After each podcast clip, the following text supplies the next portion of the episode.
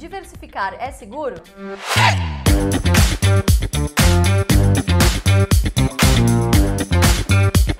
Fala pessoal, tudo bem? Mais um vídeo aqui no canal do AGF. Tudo bem, Fabião? Tudo bom, Lulu, e você? Vamos, ótimo, Então tá bom. Melhor agora. Hoje vamos falar sobre um assunto, mais um, né? Mais um assuntinho polêmico por aqui, né? A gente recebe muitas perguntas sobre isso, que é, afinal, diversificar é o caminho mais seguro aí para o investidor? Antes de você responder, Fabião, vamos lá, pedir para vocês um favor, se inscreve no canal, deixa o seu comentário, ativa o sininho e o seu like, por favor, não se esqueça. Então vamos lá, Fabião. Diversificar é realmente é, o caminho mais seguro para o investidor? Olha, Lulu, diversificação é algo que a gente defende que acontece com o tempo. Não é você sair entrando na bolsa de valores e comprando várias empresas de uma vez.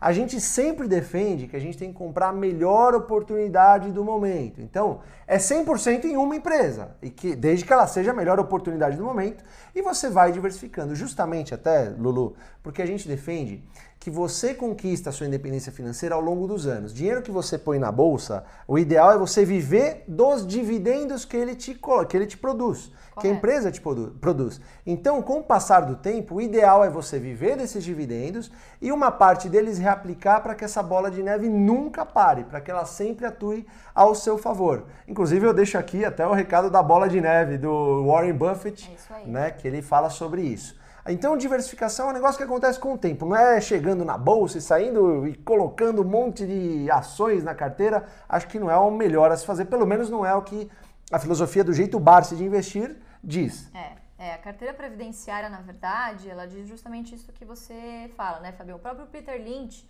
eh, um grande investidor aí, acho que todo mundo conhece, ele diz que, bom, você não deve ter na carteira mais papéis do que você consiga acompanhar. É como se fosse um filho Exatamente. seu, né? Que você teria que criar ali.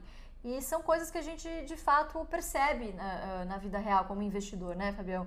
A gente mal consegue acompanhar as nossas poucas empresas. Nós, quantas empresas tem na carteira? Oito. Tenho 11 previdenciadas. A gente mal consegue acompanhar essas poucas empresas. Então, imagine você que já chega aí, a gente já vê é, principalmente investidores que têm pouco capital é. e compram vários de fracionário. Quer dizer, é, tudo muda, pessoal, quando você encontra uma perspectiva, um propósito dentro da bolsa, um objetivo.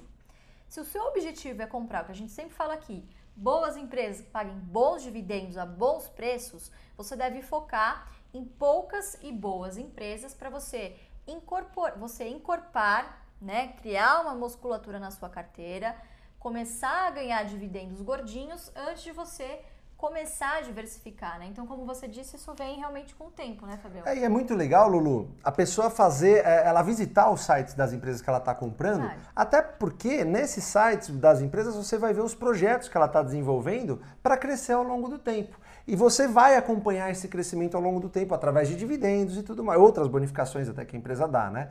Então, é muito importante você comprar o projeto, é isso que a gente defende. Você comprar o projeto dessa empresa que esteja num bom momento, que de repente esteja até, Lulu, perto de pagar o dividendo inteligente. Para você que não sabe, o, dividendo, o mapa do dividendo inteligente está aqui na descrição também, você pode baixar e usar isso a seu favor, né, Lulu?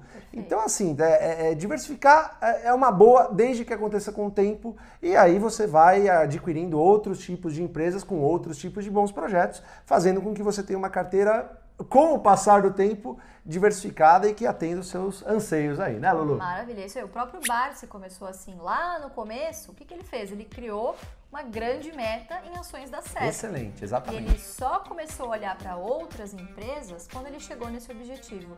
Então pode ser aí um norte muito interessante para você que está começando aí na bolsa, tá bom, pessoal? Então, obrigada, não se esqueça aí, recadinhos finais. Deixe o seu comentário aqui o que você achou desse vídeo, curte e se inscreve no canal. Abração! Thank you.